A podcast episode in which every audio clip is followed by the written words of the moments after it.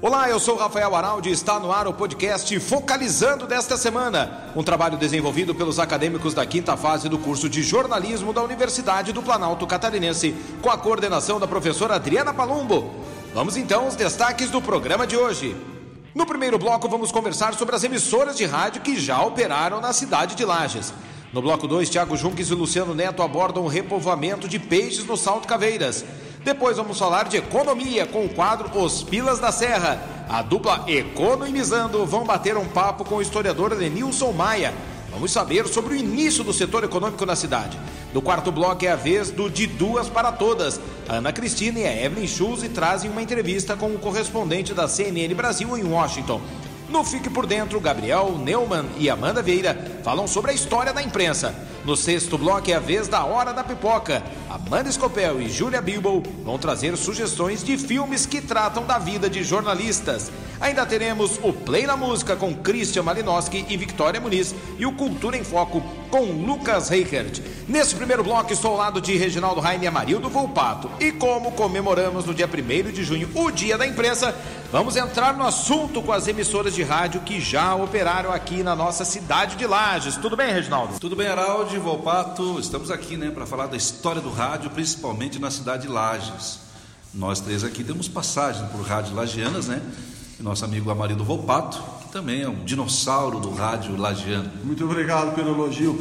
E além do que, os ouvintes, né? Porque ah, mais do que a gente que sabe um pouco da história, os ouvintes, esses sim marcam, né? Porque eles ouvem o que gostam, a preferência deles, e por isso eles têm um carinho muito grande com cada prefixo, com cada emissora, com os locutores, com as pessoas, e por isso a gente precisa ter cada vez mais esse respeito com a nossa comunidade. Lages viveu uma época de ouro no rádio AM. Hoje não existe mais na cidade o rádio AM, né? Isso já é passado, embora em, até em grandes centros ainda existam emissoras que trabalham somente no AM. Agora a gente vive o FM, a Rádio Clube e a Princesa são as emissoras mais antigas, mas tivemos muitas rádios aí que, que já existiram aqui, né?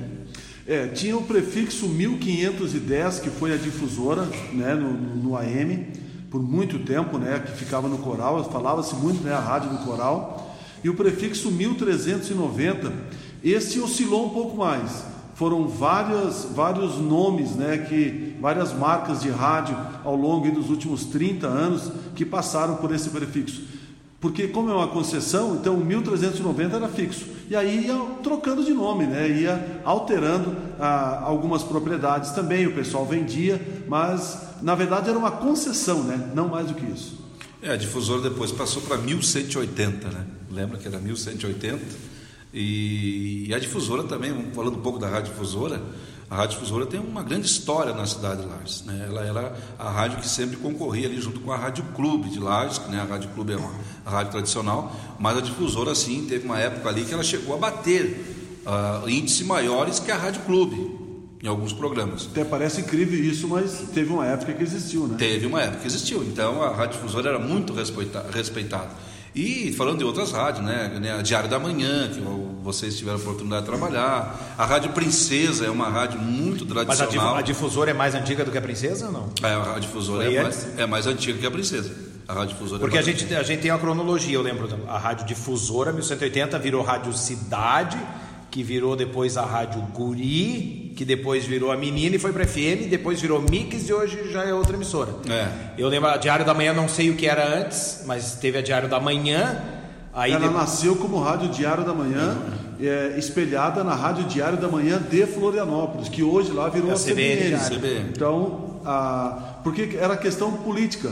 Na época, o deputado estadual era deputado federal, Laerte Ramos Vieira, onde ele tinha a Rádio Princesa tradicional e ah, como segunda linha a mais musical a Rádio Diário, que era uma afiliada, porque em Florianópolis a Rádio Diário da Manhã lá era da família do Aderbal Ramos, Aderbal Ramos da Silva. Da Silva.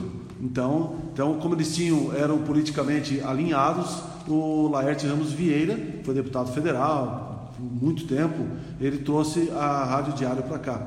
Mas assim, citando e falando nomes, o Reginaldo falava na Rádio Difusora, eu acho que a gente tem que enaltecer assim Por exemplo, a difusora teve o Dico Amarante, que aguentava a programação no osso do peito, o Cláudio Oliveira, o Célio Garcia, que tinha um programa que a gente Gaúcho, hoje são vários Gaúcho. programas sertanejos, né? Mas o Célio Garcia tinha um programa dele às 5 da tarde, e o Celso Aurélio, que hoje está conosco aí no jornalismo.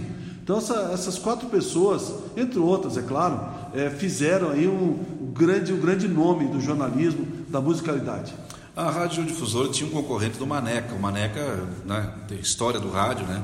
Mas tinha o Dida, que fazia um programa parecido com o Mané, que tinha uma audiência enorme na cidade de Lages. Era um programa, e ele tinha aquele estilo de apresentador daqueles caras do interior de São Paulo, aquele estilo de, era do, conversado, do, do né? amanhecer, do galo cantando. Então era muito, era muito legal programa, o programa do Dida. Mas teve outra pessoa muito importante também, que trabalhou na Rádio Difusora, que foi o Mário Mota. Mário Mota passou. Esse Mário Mota de hoje que está aí. Esse Mário TV. Mota que está na NSC, ele trabalhou, cara, depois na Rádio Clube, trabalhou na, na TV, mas Mário Mota também passou pela Rádio Difusora. Então, para você ter um. O Elcio José passou pela Rádio Difusora, né? O, o seu amigo, o Mário, narrador. Souza Filho? Souza Filho. Ah, sim. Então, um cara que também. Outro cara que passou pela difusora e por várias rádios de Santa Catarina, Toninho Goulart que repórter, um cara que escreve muito bem, né? Para a Rádio Clube. Um, o pai narrou também na difusora. O teu pai, agora, né? agora são emissoras, a Clube é tradicional, com uma estrutura sempre como é de hoje, a gente sabe, né? Do grupo muito forte. Mas essas emissoras tiveram um, um incremento e um auxílio muito grande na comunicação. Né? Então eram, eram programas sempre populares, onde a comunidade participava. E a gente, voltando ali no prefixo 1390, a gente teve muitas emissoras ali. A Rádio Nacional, imagina, era um sonho de todos ter, ter é a programação da Rádio Nacional. A gente tinha aqui em som local. Então isso representou bastante. Na época era do, do grupo SCC, né, o prefixo 1390. Que passou Rádio Araucária também, né? A Rádio Araucária, que era estritamente musical. Depois eu lembro que teve a Rádio Rural, retransmitia gaúcha em alguns horários. Exatamente. Não sei se chegou a ter a Jovem Pan aqui também. Jovem Pan, Jovem Pan, Jovem Pan também teve. Então, que dava muita audiência, também. o jornal da manhã ali na Jovem Pan, o pessoal estudava. É, tinha aquela tradicional da hora, né, a hora certa, daí o pessoal repita, sempre repita, tinha um locutor, né? 7, repita. 12. Repita. Então isso até hoje tem, né? Então diminuiu um pouco. Então, é, e sempre, sempre o jornalismo. A gente que está hoje cursando jornalismo, então a gente sempre destaca isso porque essas emissoras sempre tinham né, repórteres que iam a campo, que trabalhavam aquilo que a gente estuda hoje na faculdade, que a gente, os professores nos falam tanto, né?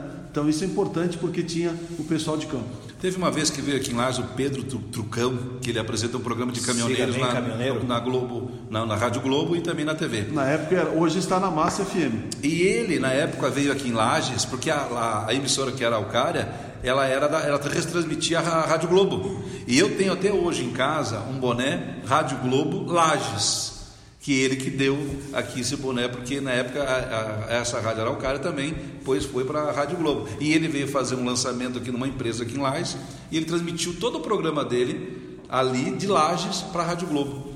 Então, muito legal, né? Saber é, que. E em outro detalhe, as emissoras também sempre muito voltadas no jornalismo que a gente fala, mas também no esporte. Né? esporte. Né? É. Sempre teve, teve equipes Nossa. importantes de esporte. Esporte lajeano é muito forte. E era uma época que não tinha internet, às vezes a TV não, não, não, chegava, a TV a cabo já não tinha, né, mas não chegava tanta gente. E o rádio era o grande meio de comunicação onde as pessoas Sim. usavam para se informar, né?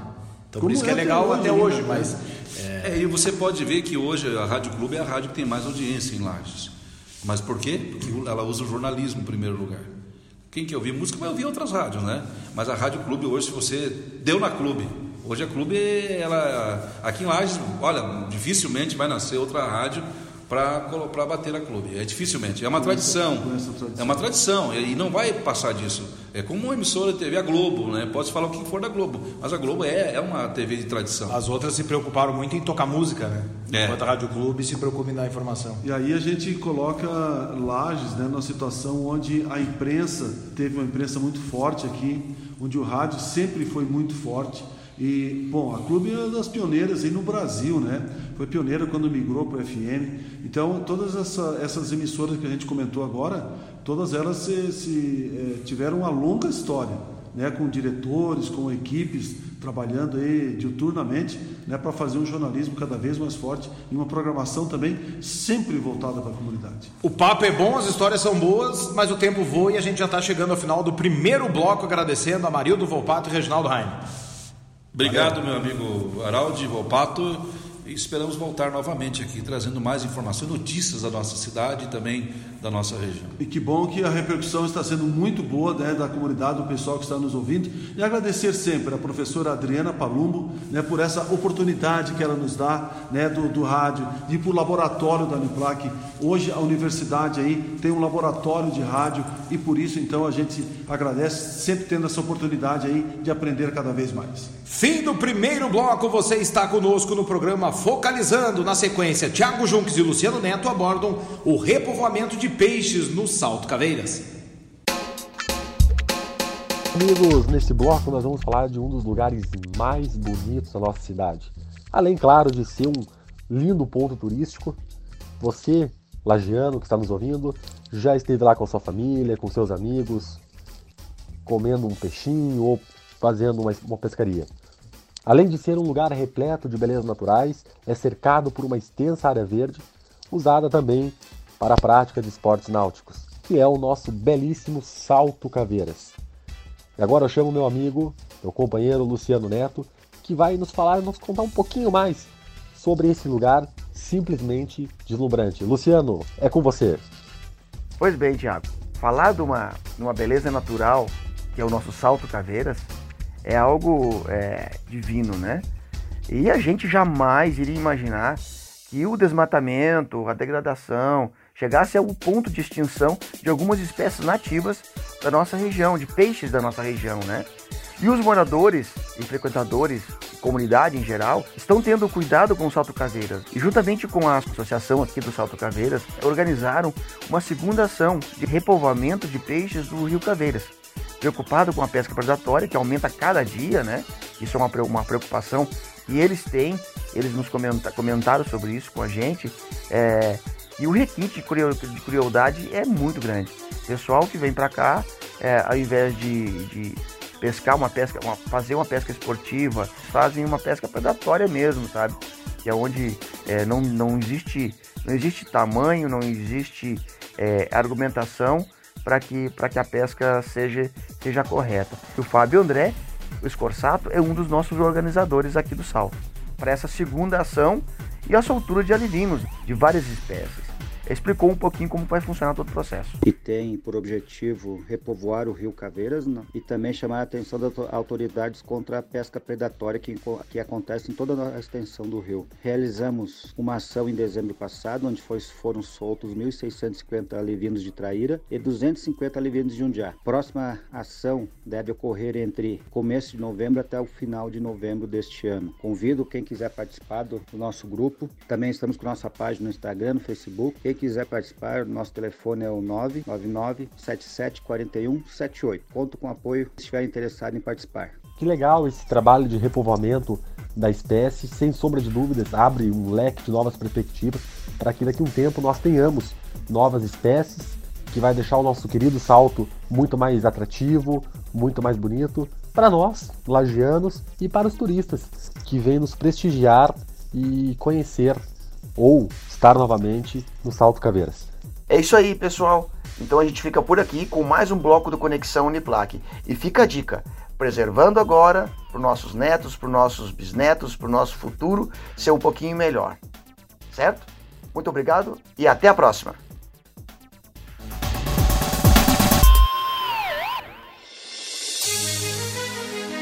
Agora no Focalizando, você confere o seu quadro musical favorito, o Play na Música.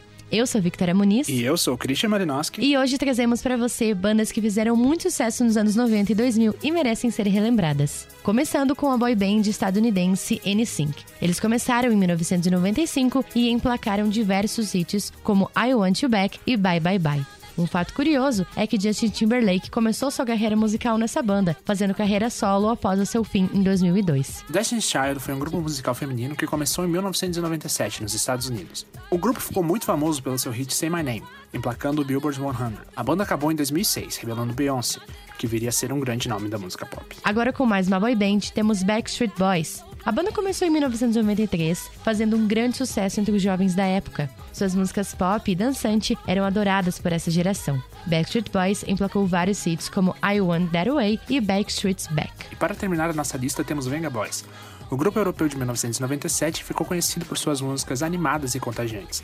Seu hit Boom Boom Boom entrou para o Billboard 100, fazendo muito sucesso na época. Agora você faz uma viagem aos anos 90 escutando as músicas Survivor, Bye Bye Bye, I Wanna That Way e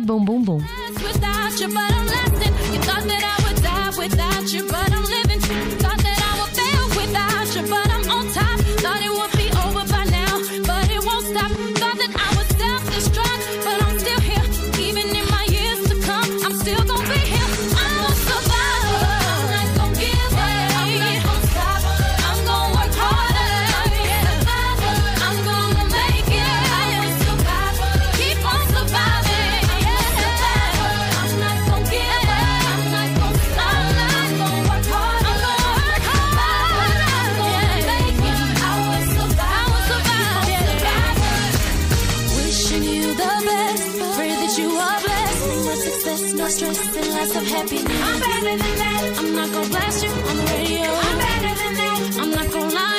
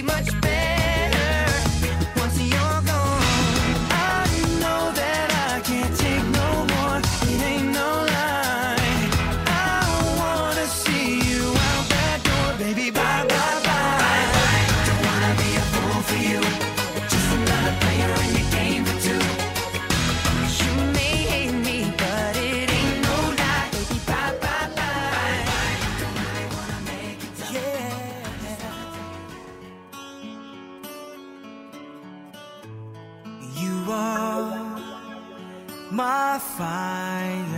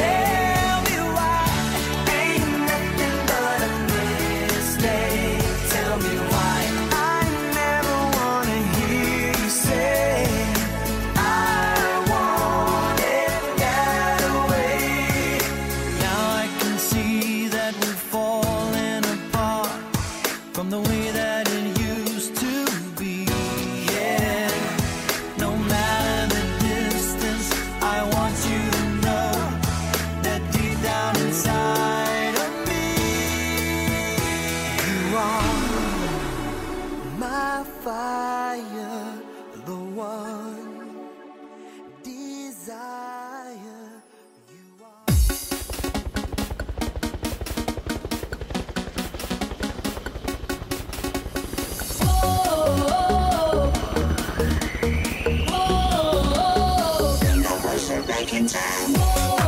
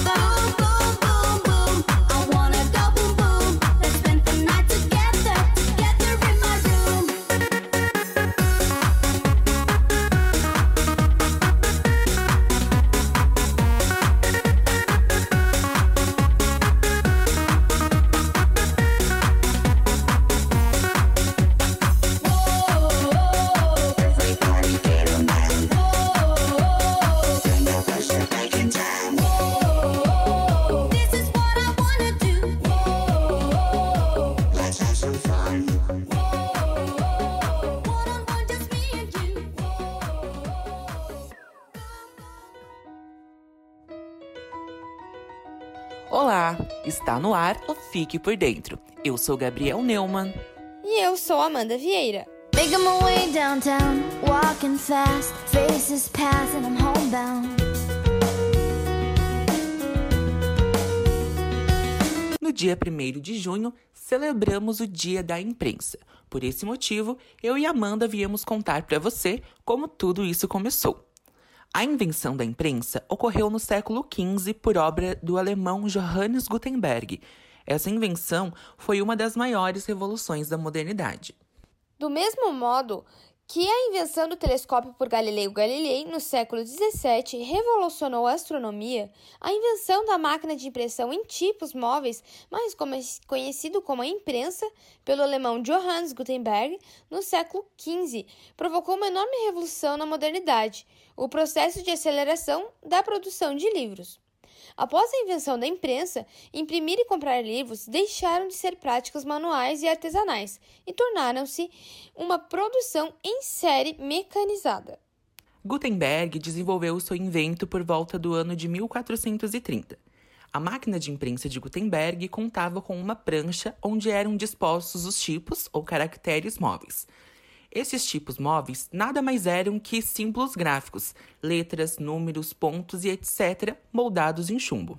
O nome imprensa remete nos dias atuais quase que automaticamente às instituições de divulgação de notícias e opiniões sobre fatos cotidianos, isto é, aos jornais e revistas especializados, sejam diários, semanários ou mensários. Esse nome, entretanto, designa originalmente um tipo de dispositivo técnico capaz de reproduzir palavras, frases, textos ou mesmo livros inteiros através de caracteres ou tipos móveis. Esse dispositivo foi inventado por Gutenberg na década de 1430.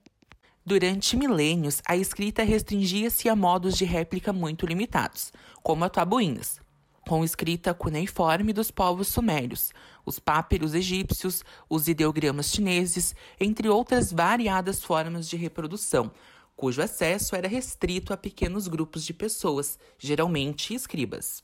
Apenas com a invenção de Gutenberg, a propagação de livros como a Bíblia, o primeiro dos livros inteiros publicados pela técnica da imprensa, passou a ficar intensa. Isso se dava fundamentalmente em razão da facilidade que havia na reprodução dos textos. Não era necessário copiar à mão palavra por palavra, como se fazia até então. Fazia-se um molde com caracteres móveis e a partir dele imprimiam-se quantas cópias e estoque de tinta à base de óleo suportasse. O nome que passou a ser dado ao conjunto de papéis impressos em caracteres móveis foi códice, no latim codex. Esse foi o Fique por Dentro de hoje. Desejamos a você uma ótima semana e até o próximo quadro aqui no Focalizando. Downtown, walking fast, faces pass and I'm homebound.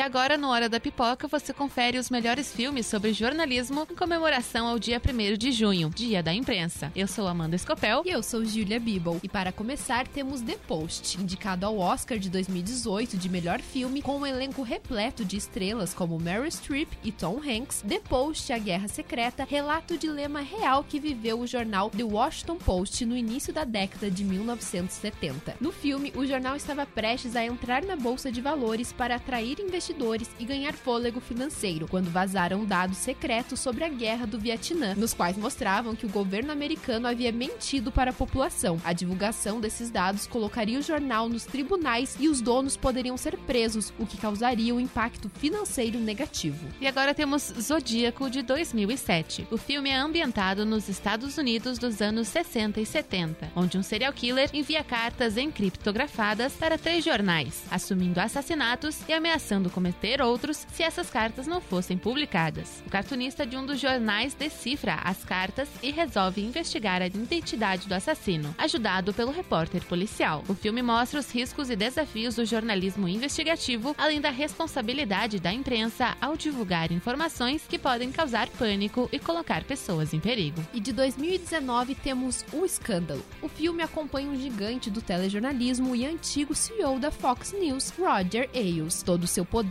questionado e sua carreira derrubada quando grupo de mulheres o acusam de assédio sexual no ambiente de trabalho. E agora temos Spotlight de 2015. Vencedor do Oscar de 2016 de melhor filme, Spotlight narra a investigação que a equipe do jornal The Boston Globe fez sobre os casos de pedofilia e abuso sexual cometidos por membros da Arquidiocese Católica de Boston. Essa investigação foi realizada no começo dos anos 2000 e rendeu à equipe do jornal o prêmio Pulitzer em 2003. Um fato importante do filme é que ele mostra que às vezes o jornalista precisa deixar de lado suas crenças e ideologias para divulgar a verdade. E também relata a influência da igreja na imprensa e em outros setores, como jurídico e político. E agora temos nos bastidores da notícia de 1987. Em Washington, Jane Craig, produtora do telejornal de uma grande rede, tenta manter o alto padrão de qualidade, mas precisa lidar com a promoção do charmoso e novo talento da emissora, Tom Grunick, que apresenta tudo que ela mais odeia. O desprezo e a desconfiança, porém, logo transformam-se em outra coisa, destruindo a autoestima de Aaron Altman, competente e dedicado profissional que nutre uma paixão secreta pela melhor amiga Jane. E agora temos Quase Famosos de 2000. Em Quase Famosos, um fã ávido por rock and roll consegue um trabalho na revista americana Rolling Stone para acompanhar a banda Stillwater em sua primeira excursão pelos Estados Unidos. Porém, quanto mais ele vai se envolvendo com a banda, mais vai perdendo a objetividade de seu trabalho e logo se vê fazendo parte do cenário do rock dos anos 70. E agora temos Rede de Intrigas de 1976. O âncora Howard Bailey recebe a notícia de que está demitido em razões dos seus baixos índices de audiência. Um dia, com o programa no ar, comunica sua saída da emissora e avisa que se matará ao vivo na próxima semana. É imediatamente afastado, mas diante dos apelos do público, a emissora decide voltar atrás. A partir de então, ele passa a encarar o profeta louco e seu comportamento insano tem recepção altamente positiva. As pessoas responsáveis pela sua ascensão, no entanto, agora precisam encontrar uma forma de detê-lo. E para encerrar, temos O Abutre de 2014. O filme conta a história de um jovem que entra no mercado independente de jornalismo policial após não conseguir um emprego formal. Ele e seu assistente começam a filmar crimes e acidentes de trânsito para vender para os jornais televisivos. Com o tempo, ele percebe que pode ganhar mais dinheiro fabricando as notícias. O Abutre nos faz refletir sobre o sensacionalismo dos telejornais policiais tão comuns no Brasil e o interesse do ser humano em acontecimentos trágicos e mórbidos. Este foi o Hora da Pipoca de hoje. Eu sou Amanda Escopel. E eu sou Julia Bibble e nós voltamos na semana que vem com mais filmes para você.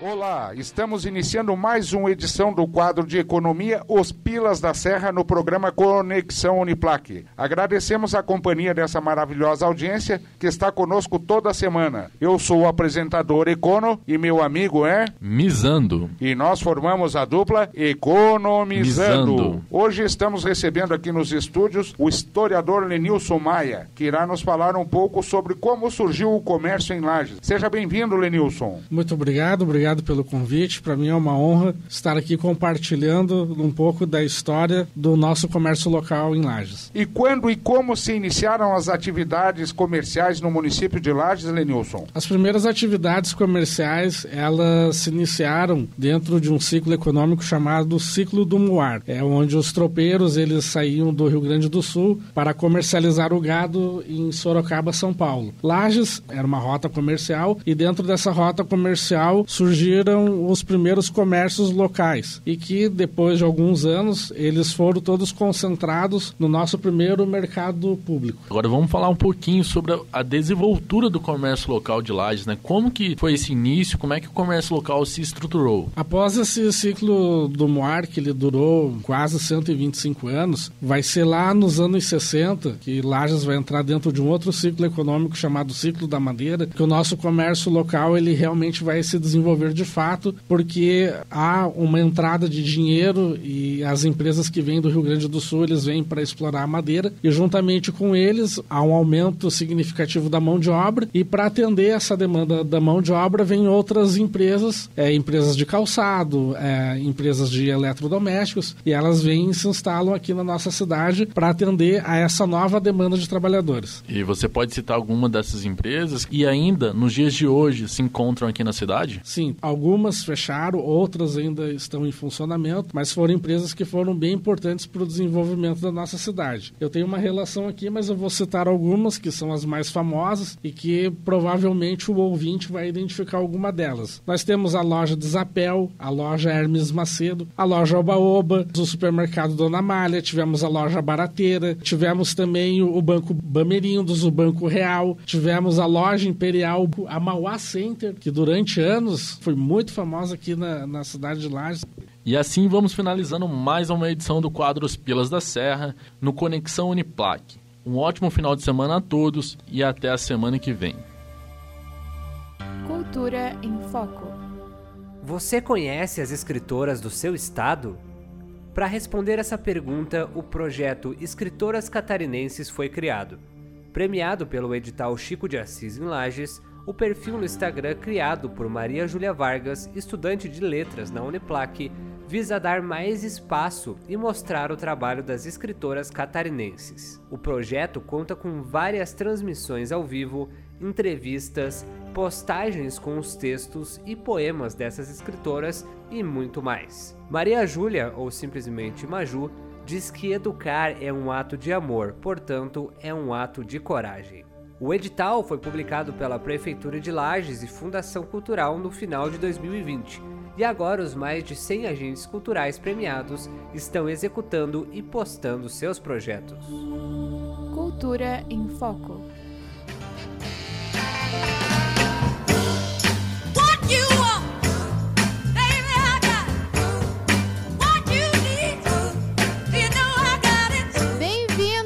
Todas e a todos. Aqui é a Eve. E aqui é a Ana. E juntas começamos mais um de duas para todas. O programa que trata única e exclusivamente do que há de melhor no mundo, que é mulheres. e hoje vamos falar como é ser correspondente mulher fora do país. Nossa convidada, ela é jornalista multimídia com 15 anos de experiência, correspondente internacional, trabalha em Washington, Estados Unidos, na CNN Brasil. Com vocês, Núria Saldanha. É bom, vamos lá. Eu sou correspondente da CNN Brasil em Washington. É, eu, eu trabalho com jornalismo, eu me formei em 2006 na PUC do Rio Grande do Sul. É, desde então eu trabalho com jornalismo, lá se vão 15 anos. É, comecei a trabalhar na Rádio Gaúcha, no Rio Grande do Sul, aí depois trabalhei no Canal Rural, Rio Grande do Sul em São Paulo.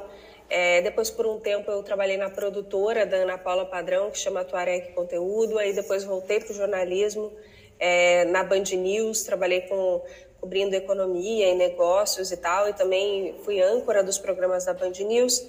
É, e em 2013 eu resolvi vir para os Estados Unidos para estudar inglês. É, então eu tinha, eu já era repórter, já era apresentadora e e eu percebia que dentro do Band News eu não tinha muito espaço mais para crescer, porque aquelas eram as funções que tinham. Eu tinha muita vontade de estudar fora, eu entendia bem o inglês, escrevia e lia inglês, mas falava muito pouco. Então, em 2013, eu vim para os Estados Unidos a primeira coisa que eu fiz foi um curso de, uh, de inglês, né? O TOEFL. Eu fiz por quatro meses, um curso para fazer o TOEFL. Porque eu queria fazer um mestrado na área. Eu já tinha feito um MBA também para jornalistas, em, em, que é específico para jornalistas na área de, de economia. É, e aí, eu estudei inglês, só que para fazer o mestrado de jornalismo, o nível do TOEFL que é exigido é muito alto. Então eu fiz o primeiro teste, fiquei com lá quase os pontos, 100 pontos, mas precisava de 110, aí é, fiz mais um tempo, não consegui, é, consegui, sei lá, dois pontos abaixo do que precisava na parte oral, porque aprendi inglês muito tarde na minha vida, comecei a estudar tarde. E aí acabou meu dinheiro, né? E aí estava bem na época da, da Copa no Brasil, aí eu voltei e voltei para o Rio Grande do Sul. Eu já morava em São Paulo há um tempão, mas voltei para o Rio Grande do Sul. É, passei quatro meses na, na, casa da minha mãe, frilando para todas as empresas que eu já tinha trabalhado antes, RPS, Canal Rural e tal. Juntei dinheiro e vim de novo. E aí, quando eu vim, eu, me, eu apliquei para um mestrado numa universidade e eu pedi para as pessoas, para que eles é, me entrevistassem pessoalmente, não que eu tivesse que falar com a máquina no TOEFL. E aí eles aceitaram, me entrevistaram e eu passei. Eu fiz um curso muito legal, é, mestrado em jornalismo social e também fui fellow num programa de jornalismo empreendedor da CUNY University, que chama Town Night, uh, Entrepreneurial Journalism, uh, Town Night for Entrepreneurial Journalism. Journalism. E aí, é, e aí foi muito legal. E eu fiquei aqui. Aí me formei em 2016, né?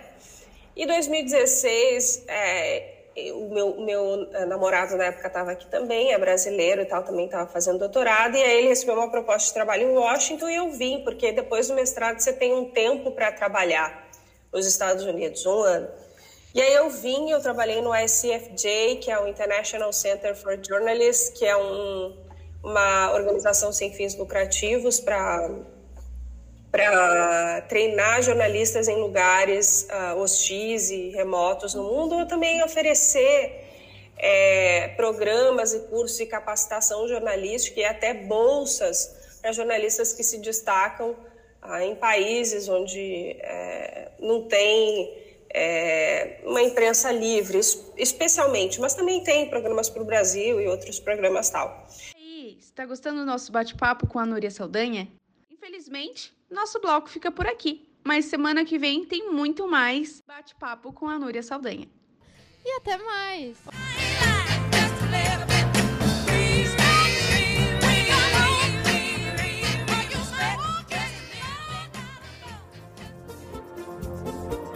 Você ouviu o Focalizando desta semana, um trabalho desenvolvido pelos acadêmicos da quinta fase do curso de jornalismo da Universidade do Planalto Catarinense, com a coordenação da professora Adriana Palumbo. Obrigado pela sua audiência e até semana que vem.